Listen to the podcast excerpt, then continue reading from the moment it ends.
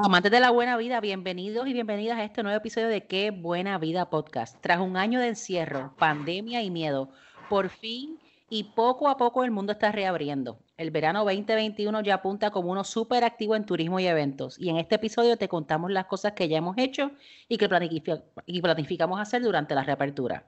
Así que abre Google Flights, chequea el balance de puntos en tu tarjeta de crédito favorita y sácale copia de la tarjeta de vacunas de CDC porque qué buena vida. Comienza. Ahora. Mm.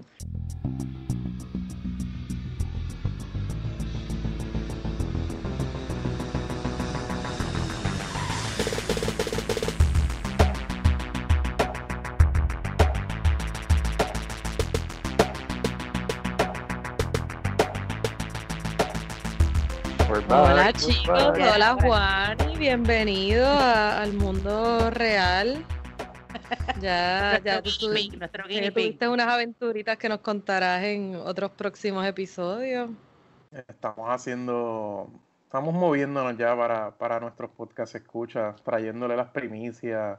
Estás sacrificando por nosotros, así alguien, como. Alguien lo tiene que hacer. Alguien lo tiene que hacer. Pero hemos vuelto, ya se siente, ya, ya hay como que ambiente finalmente de reapertura, de, de, de irse a viajar por ahí. Yo creo que todo el mundo está loco estaba loco por viajar y ya, ya se ve, ya se ve la luz. a nuestros fans les pica, les pica la vera porque nos están escribiendo, miren, este, yo me imagino que es que están viajando. efectivamente, efectivamente, exactamente. You guess right, you guess right. Estamos de vuelta. y regresamos y como de costumbre, hoy me acompañan Juan y Nadal y Ana María Salicuru. Yo soy Miriam Ocasio de Puerto Rico Eats. Gracias por estar con nosotros en otro episodio más de Qué Buena Vida. Y recuerden que si les gusta el podcast, apreciamos su review en Apple Podcast. Nos ayuda un montón.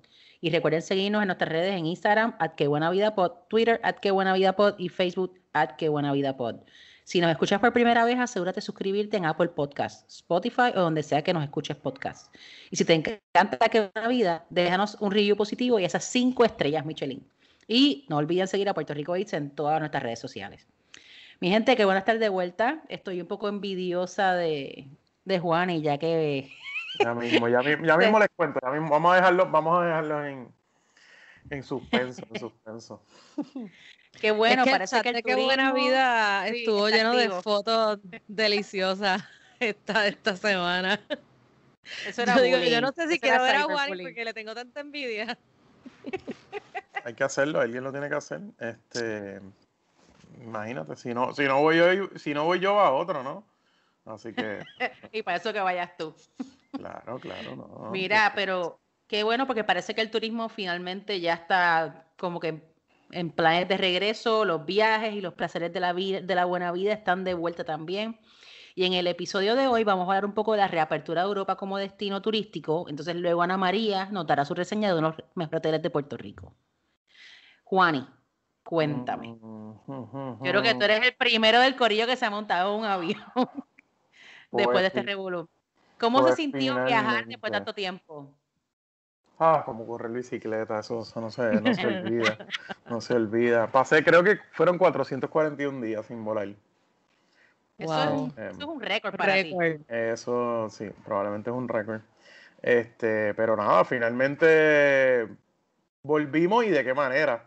Y de qué manera, porque literal, pues el primer vuelo, pues, el segundo vuelo fue cruzando el charco. Eh, estuvimos por España en la Feria de Turismo de Madrid que estuvo muy nice, aunque realmente fue como una tercera parte de lo que normalmente es esa feria. Eh, pero finalmente fue parte de, diferentes esfuerzos de la industria en, Europa y en España para finalmente reabrir. Eh, y en esa, en esa feria, pues ya se había anticipado que se iban a anunciar la, la, reapertura formal de Europa y de España. Y el viernes en la feria estuvo el presidente de España anunciando que finalmente ahora el 7 eh, de junio van a reabrir la frontera de España para turistas. Este, o sea que ya tú, ya tú viste, te enfrentaste a las restricciones que van a tener todos estos turistas para poder entrar a España. y no vas a poder contar.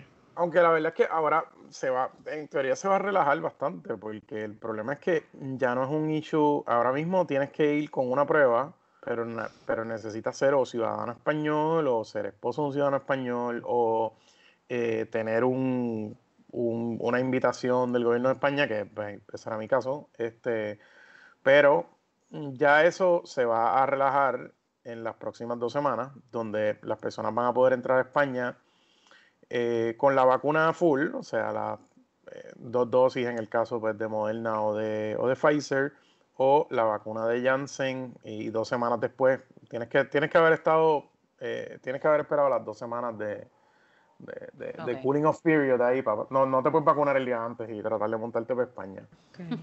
y, es como completamente vacunado, que incluye, exacto, los 14 días después de la segunda dosis. Y ellos van a pedir PCR dependiendo de una serie de criterios de los países que están más, más calientes o menos calientes. Este, Claro, los países que no requieren PCR, pues son países que están cerrados, o sea, Australia, New Zealand, pues que obviamente... Eh, so, en la práctica... ellos pues, están en sus burbujas, aparte. o, sea. Estados Unidos y Puerto Rico van a tener que... Eh, van a tener que presentar una, una PCR, asumen, yo creo que todo el mundo debería asumir eso, y pues tener la vacunación. Eh, surgió la pregunta con el tema de los, de los niños, por ejemplo. Eh, los guidelines, eh, España y que cada país hace, hace unos guidelines y entonces la Unión Europea inventa otras cosas. Eso es un poquito messy. Yo me imagino esto se va, esto se va a aclarar literal en los próximos días. Hay un montón de gente preguntándonos cuándo podemos ir, este, cuándo vuelve Iberia. Esa es la contestación en unos minutos. Eh, pero pues se ve la luz al final del, túnel. Cada país tiene sus requisitos, pero en general todos están abriendo en mayor o menor medida. Y están honrando eh, pues el tema de la vacunación, en particular pues las vacunas que se han administrado en Estados Unidos y en Puerto Rico eh, van a ser válidas, lo cual es fantástico porque entonces pues podemos ir para España, podemos ir para Europa este verano. Sí que una de las mejores cosas cuando uno va a Europa, cualquiera de los países que es tan fácil moverse dentro del continente, que pues uno puede hacer ahí este hopping en tren, que entonces si las restricciones son diferentes de país en país, pues hay que estar seguro de cuáles son las que uno tiene que seguir para los países a los que va. O sea, que verifiquen las diferencias. Y esa evidencia de vacunación, porque mucha gente me ha preguntado, ¿tienen que andar con la tarjeta encima? ¿Tienen que llevar copia? ¿Qué están requiriendo allá? Pues realmente, eh, técnicamente todavía no se, todavía lo de la vacunación no se está, eh, realmente no, no se está pidiendo. O sea, en ningún, en ningún momento a mí me pidieron la tarjeta de vacunación porque todavía pues no está técnicamente, no, no, no, te, no, te, no te exime de nada. Ahora, en las próximas semanas, sí, obviamente sí. Eh, yo me imagino que va a ser la tarjeta, probablemente la Unión Europea va a usar un portal para subir eh, un upload de la tarjeta de, vacunación del CDC eh, y a base de eso mm, posiblemente una declaración jurada ahí mismo online en el app y con eso pues entraría a Europa. Y, pero yo le recomiendo a la gente llevar la, obviamente la tarjeta de vacunación. Este, de hecho están vendiendo unos ya como unos plastiquitos unos este, covercitos. Unos covercitos. Eh, dicen que no, la, que no la debes plastificar como tal, porque se supone que esa tarjeta es la que va a usar después para. Sí, por si hay una tercera dosis. Yo tengo uno de los, los covercitos, los venden por Amazon. ya, ya está protegido. Ahí al ladito el pasaporte, ready. Industrias, industrias pandémicas. Este, industrias pandémicas. Pues el. Nada, este, obviamente el mercado más importante de Puerto Rico a Europa, pues es España, especialmente en, la dirección de aquí para allá. Este, muchos usamos España como el punto de, inicio de un viaje a Europa. Eh, así que la noticia de que ellos van a reabrir, fantástica. Los países del Mediterráneo, pues dependen más de turismo, entonces Grecia, Italia, pues están más abiertos a, valga la redundancia, a abrir más rápido, a traer más turistas más rápido. Y eso paga todas, eso paga todas. Sí, que quizás pues Alemania, tú sabes, que, que, son Y que el verano es un high season brutal en todos estos países, que el año pasado tuvieron que haber cogido un hit que no quieren repetir. Exacto, exacto. Sí, pero hay países también que están complicaditos como UK. Sí, con las variantes. No, y UK, UK ha vacunado mucho, pero los requisitos son las cuarentenas y eso lo han complicado bastante. Este, yo creo que la idea de España es liberalizarlo lo más posible, honrarlo de la vacuna. En España la campaña de vacunación ha cogido velocidad, aunque todavía está bastante más atrás que acá en Puerto Rico. Eh, yo creo que de la gente que, quiere ir a Europa, pues eh, prácticamente cualquiera se puede vacunar mañana mismo. Eh, así que yo le recomiendo que si no se ha vacunado, muévase. Este, vaya a Europa o no, obviamente, pero este, muévase. ya se están vacunando teenagers, ¿verdad? Aquí. Yo creo que este fin de semana vacunaron en jangueos por ahí, como que se fueron. Exacto. Dice que eso, es lo más efectivo, eso fue lo que llevó a Israel también a una super, unos números de vacunación brutales. Entonces, eh, lo que entendemos es que la Unión Europea, con lo de los niños, este, eso que Miriam está muy pendiente de esto, este, que los niños sí podrían entrar. Eh, obviamente no hay, ahora mismo no hay vacunas aprobadas así para menos de 11 años o menos, creo. Así que los, niños con, pues probablemente tendrán que hacerse una, prueba, este, pero sí podrían entrar con su, con su familia, con sus padres. Em, lo cual pues, está fantástico porque si papá y mamá están vacunados, pues entonces pruebita a todo el mundo y, estamos set. Eh, todavía no hay, todavía no está el portal, no hay un portal oficial eh, y esto puede que se ponga medio revolú en los próximos días pero esperamos que en la próxima semana eso esté, obviamente. Eso te iba a preguntar, Juan, ¿y va a ser un portal eh, para cada país o la Unión Europea va a hacer como una especie de, tratar de poner un estándar? Yo creo que van a tratar de poner un estándar, pero cada cual lo que le da la gana. Este, la verdad que, ahora fui y pues llené una, una formita del Ministerio de Salud de, de Sanidad de España. Este, después para regresar a Estados Unidos es un chiste, porque llenas como un juramento ahí de que tuviste COVID o que tienes una prueba, tú, llevas, tú llevas una prueba en el celular o en PDF, o sea, los requisitos de Estados Unidos son los menos estrictos en todo el mundo, básicamente, es un chiste. ¿Y se te hizo fácil conseguir una prueba allá en, España? Sí, sí, sí, sí, sí. De hecho, para entrar a esta feria había que hacerse prueba allá en España, o sea, no, no podía tenías que llegar a España con una prueba hecha y tenías que llegar a España con una... Eh, tenías que, para entrar a la feria tenías que hacerte una prueba en España, una prueba de antígeno en España. Y by the way, las enfermeras esas españolas son abusadoras. Ah. tienen, tienen carácter, me imagino, sobre todo en Madrid. Yo ofrendé mi nariz severamente, o sea, yo hicieron el papá Nicolau cerebral. o sea, este, ultraje total. O sea, vi las estrellas, después estuve cinco minutos llorando y, y, y, y, botando moco, una asquerosidad. ¿Sabes qué, Juan? Y ninguna pena me da. Cero.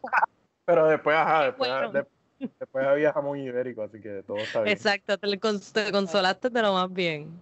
Oye, Juan, y te pregunto, como Madrid, que es un destino turístico bastante frecuentado por puertorros, ¿cómo lo viste? ¿Qué restricciones tienen actualmente? tienen toque de queda, cómo está la cosa allí, cómo viste el ambiente en los restaurantes, en los bares. Exacto, cerrado, muchos, porque aquí han cerrado tantos sitios.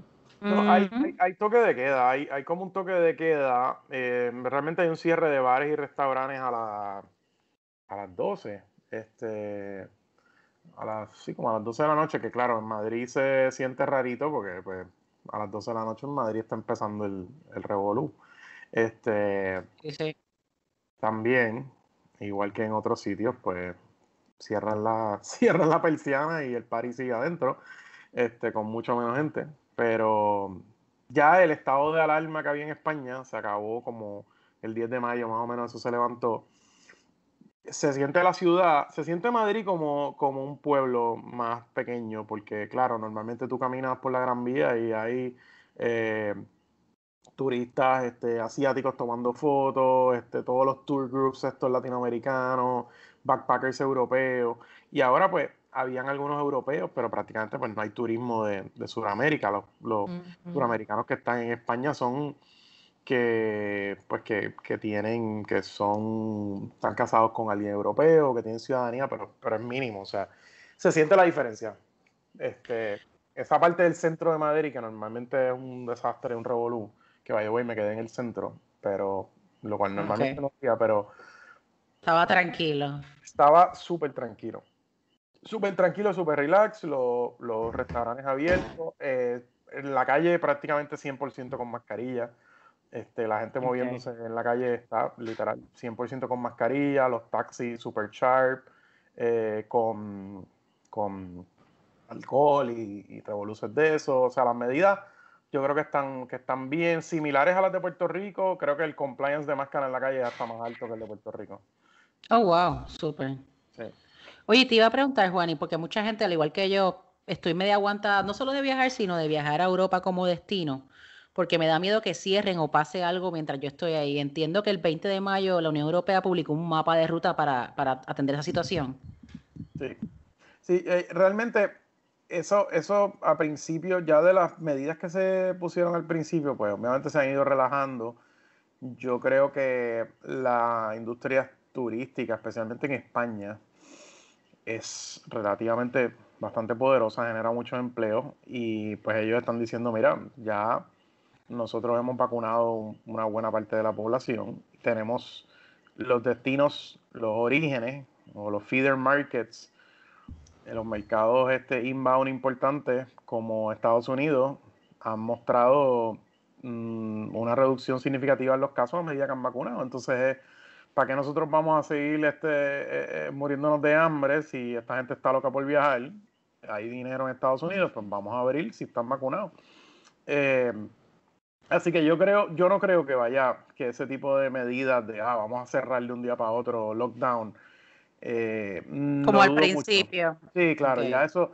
En Asia, en Asia sí, porque Asia, pues, pues, son gobiernos, digamos, pues, que tienen más poder a nivel más autoritario y como que la gente, pues, Asia es tan grande que si la gente no se pone de acuerdo, pues, pues literal eh, es, un total, es un caos total. Eh, en Europa ya también la gente está fatigada, la gente está como que, mira, ya, sí. Ya en España están vacunando, yo creo que mm, gente de 50, creo que de 50 años para arriba, pero acuérdense que en España hay un montón de gente mayor de edad. O sea, si uno vive comiendo jamón ibérico y, aceite de oliva extra mega virgen, pues, pues, vive 100 años. Entonces, la población mayor de edad, este, eh, de, edad avanzada es mucho más que en otros países. Pero yo creo que yo, yo me sentí, me sentí, me sentía bastante confiado de que no, iba a haber eh, ningún issue. Eh, y ahora con la apertura turística, pues menos todavía. O sea, ya España incluso va, va a permitir cruceros eh, las próximas 6, 8 semanas, saliendo probablemente desde Barcelona, que es el puerto principal.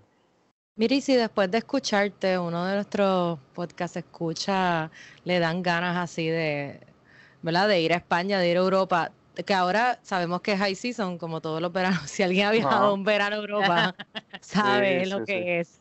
Este, ¿Tú recomendarías que viajen ahora? ¿Cuándo deberían comprar pasajes? Si hay políticas, no sé si has visto políticas de cancelación más flexibles. O cómo, cuán, o sea, deberían esperar. No sé si tienes algún consejo para, para quien quiere viajar ya. Yo, yo creo que ya, ya pueden comprar este, sus pasajes este, especialmente para, España. Este, Italia, de hecho Grecia ya está abierto. Italia está abriendo con unos partnerships con las líneas aéreas donde te hacen el COVID test coordinado con la línea aérea, con American, con Delta. Este, yo lo que sí diría es como que esperara, si la apertura es el 7 de junio, pues quizás no aterrizaría allí el 8 de junio, pero digamos para la segunda mitad de junio, este, y Julio definitivamente pues, pues haría planes. Em, en el caso de Puerto Rico, los que están en Puerto Rico específicamente, Iberia vuelve a volar a San Juan el primero de junio y el primer vuelo de San Juan Madrid va a salir el 2 de, el 2 de julio, perdón, el 2 de julio. Y van a operar tres veces en semana. Eh, por el resto de por el resto del verano y por el resto del año. O sea, ellos lo siguen por ahí ya la gente se está moviendo. Si usted quiere ir para España en julio, pues le recomiendo que, ya vaya buqueando y quiere ir en el directo, pues que le recomiendo ir en el directo porque realmente ir a Estados Unidos, eh, hacer conexión, igual hay conexiones por Santo Domingo, pero no se las recomiendo a nadie. Em, así que finalmente pues va a haber vuelo directo el 2 de julio y le recomendaría que se movieran, que, que, que vayan buqueando eso porque esos vuelos se van a llenar y ya se siente la ya se siente el entusiasmo de pues, un mercado que está listo para viajar, eh, que finalmente le dan la, luz verde, así que la gente se va a volver loca. no los culpo. Oye, Juan, y el, jamón, sigue sabiendo igual de bueno.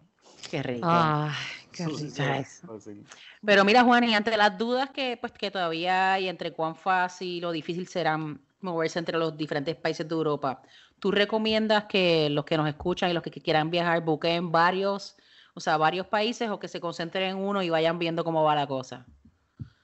Yo creo que, sí, que, que probablemente lo mejor es concentrarse en un país o pues si vas a volar, qué sé yo, pues España, España, Italia, Grecia están más open que Alemania, este, quizás los países de Escandinavia pues se van a poner un poquito más piqui con esto. Eventualmente esto se va, se va a normalizar.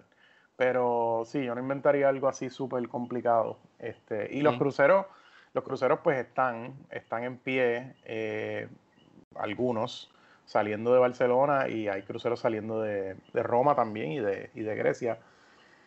Eh, pero pues, ya ustedes saben, los cruceros están un poquito más complicados. Yo le daría un poquito de más tiempo a, a buquear un, crucero como tal. Pero a España me tiraría sin problema. Así que es un buen momento para visitar quizás ciudades en España o pueblos que uno no, porque no concentrarse en Madrid, Barcelona, Sevilla, salir de eso y entonces este en el norte de España, o sea, es que España es, imagínate, son muchos, como muchos países juntos. Sí, este, es una buena oportunidad para hacer eso, que quizás no tendría en otro momento. Oye, Juan, ¿y los precios cómo los estás viendo con la reapertura? ¿Están subiendo de nuevo a niveles prepandemia o todavía siguen bastante competitivos? Eh, los, precios, los precios de los pasajes están, eh, están quizás un poquito más bajitos que en otras temporadas, este, en otras temporadas pico, pero pues ya hay, pues, hay muchas fechas que los vuelos directos están en mil dólares. Este, Diablo. sí, que ya volvió back to normal.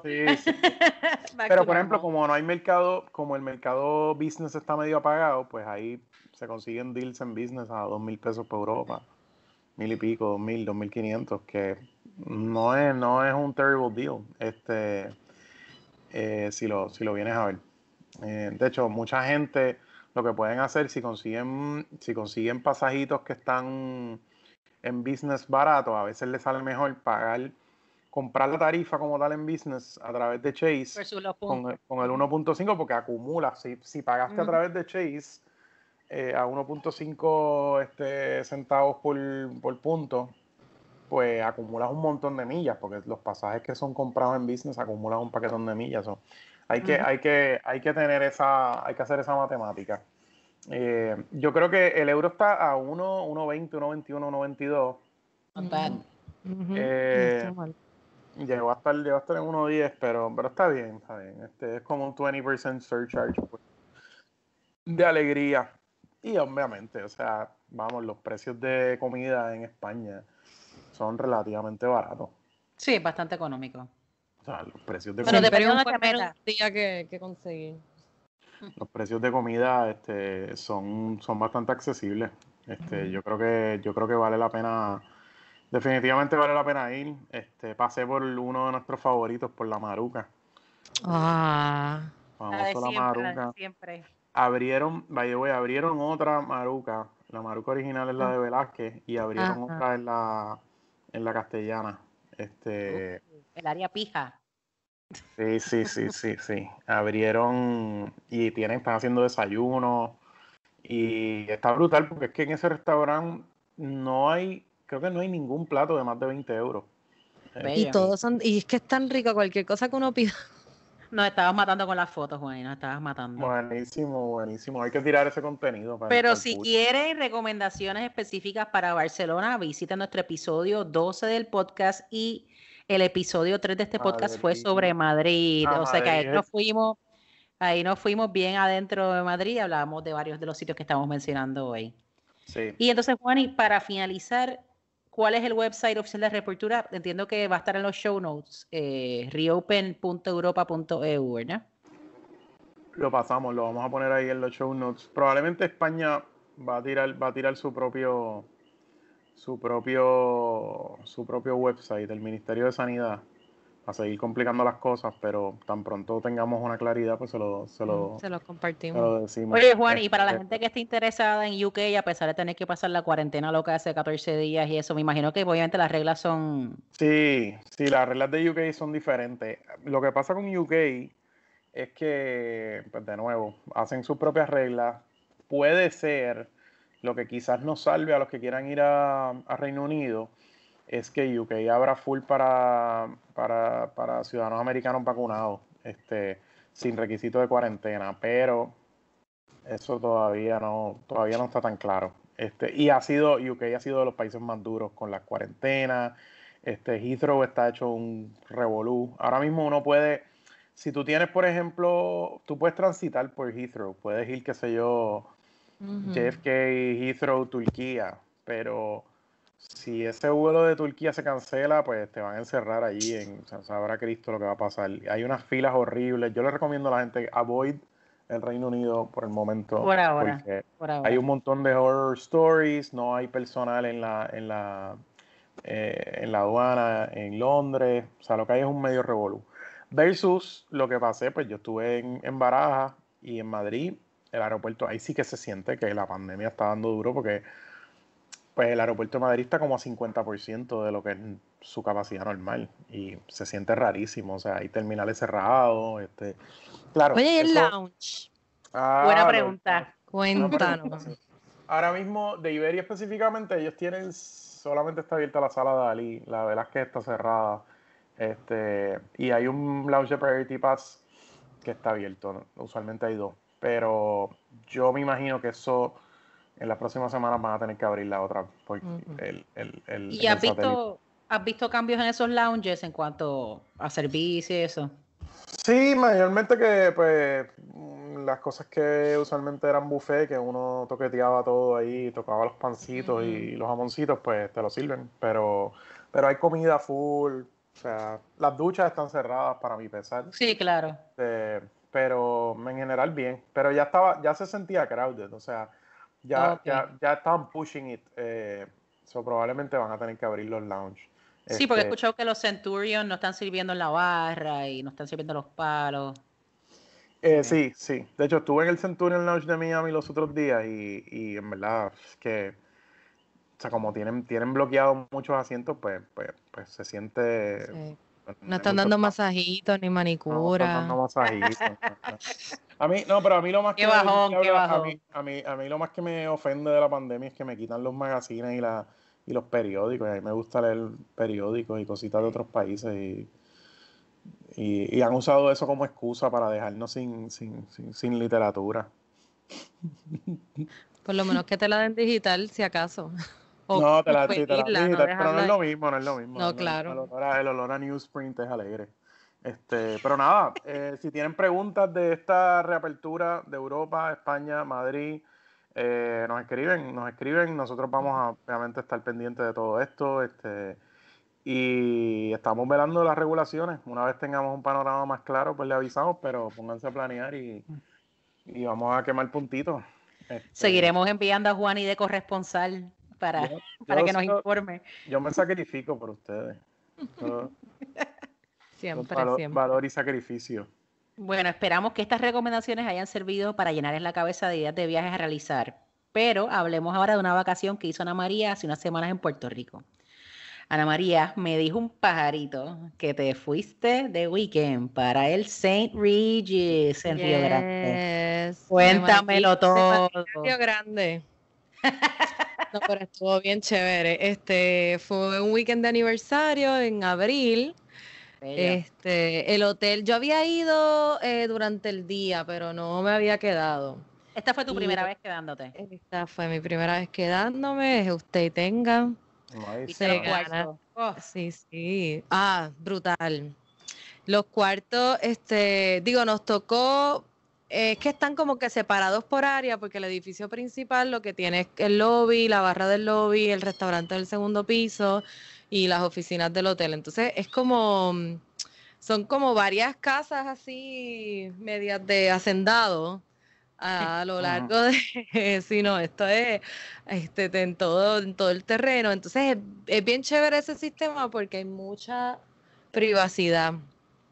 Entonces, aunque uno pues tiene que caminar a, los restaurantes y a todas las amenidades porque tus cuartos están un poquito retirados, pero siempre hay servicio de, pues, de los carritos de golf que ellos te pueden llevar, pero la, las áreas están tan bonitas, los jardines están súper lindos, que es parte también de, de la experiencia. O sea, está súper bien cuidado.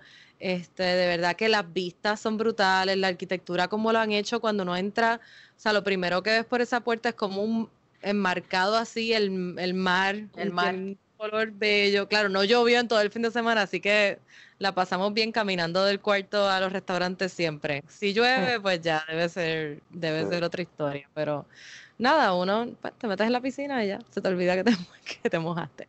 Eh, pues nada, eh, hicimos, a ver, descansar, el cuarto brutal, la cama súper cómoda, pero para mí eso es como es lo más, importante. Es lo más importante. Claro, claro. Esas camas son gloriosas, esas camas son gloriosas. y los toiletries, los toiletries. sí, yo creo que te tengo algo guardadito por ahí, Juani. Uh, uh, uh, duro. lo doy. Em, y nada, estar tirados en la piscina, en la playa todo el fin de semana y comer. Fue fabuloso. Y beber, obvio. Este, los restaurantes súper ricos. Ellos tienen. abiertos ahora mismo con la pandemia? Bueno, estaban abiertos los tres. Ellos tienen uno que se llama Sea Grapes, que es como el más casual, donde uno desayuna y es, el, y es al aire libre. Tienen almuerzo también, ese es el que sirve a la piscina. Ajá. Entonces está este, la barra, el restaurante de la barra que comimos la primera noche. De hecho, Miriam, tú nos habías recomendado el sushi porque lo que ellos sirven es, es sushi. Los rolls que pedimos estaban súper buenos.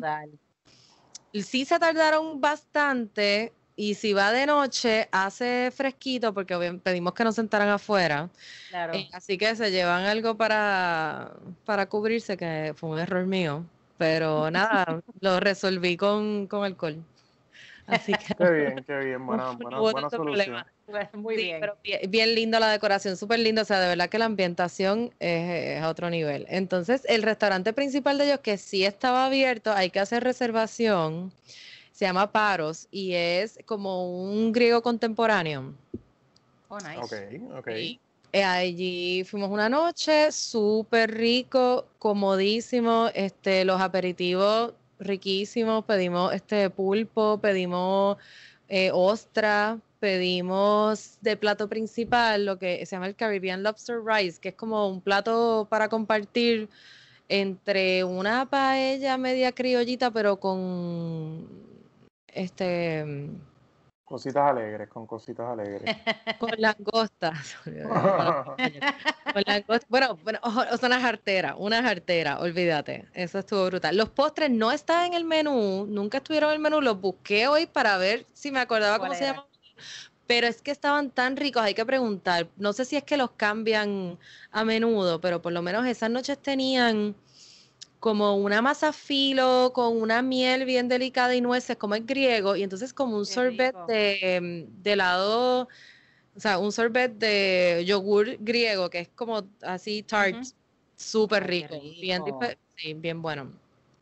Así que la comida bien rica, los desayunos también. Y los tragos, eh, ¿verdad? Los tragos, los tragos la, lo barra está brutal. Sí. ¿Probaste Bloody Mary? ¿Probaste Bloody Mary? Sí, ya, el Bloody Mary tuve que pedir. Yo creo que hasta la tuve que echar agua. Me duró como medio día. Estaba, estaba fuerte. Y yo soy. Los Bloody Mary de San Luis son, son gloriosos. Estaba bien bueno, bien picantito. La atención a otro nivel también. Las sillas de la piscina, este, la forma en que ponen la toalla así como que por encima. Bueno, todos son unos detalles bien, bien especiales. Este. Y muy bien. En la, lo que sí tengo que decirles es que en la barra, yo siempre, que esto es súper clichoso, pero bueno, ya siempre lo hago, pedir por lo menos una piña colada. Claro, sí, sí, va. Algo nostálgico de la infancia, cuando no iba, ¿verdad? Como que con sus padres, como que, wow, tan especial una piña colada. El tropicaleo. fue horrible. Fatal. ¿De verdad? no pidan la piña colada. Súper cara, yo creo que costó 16 pesos. Y además máquina, porque hay otros sitios que te las hacen allí, o sea, ahí mismo en, la batidora, o sea, fresca. A lo china, que la tienen en una maquinita dando vueltas y te la sirven. Qué mala esa piña colada. Fue la única decepción de todo el, la estadía. Así que ya saben. Es que algunos lugares usan el, o sea, algunos lugares la hacen from scratch, pero otros se ponen a usar diferentes mixes de esos primeros. Y algunos pues son una asquerosidad, o sea, tú sabes... Pues, se ha pensado en un lugar como ese. Todos sabemos cómo hacer una piña colada. Así que no, no se dejen engañar. Y cuéntame, ¿volverías? Oh, sí, volvería, definitivo. Ya quiero volver.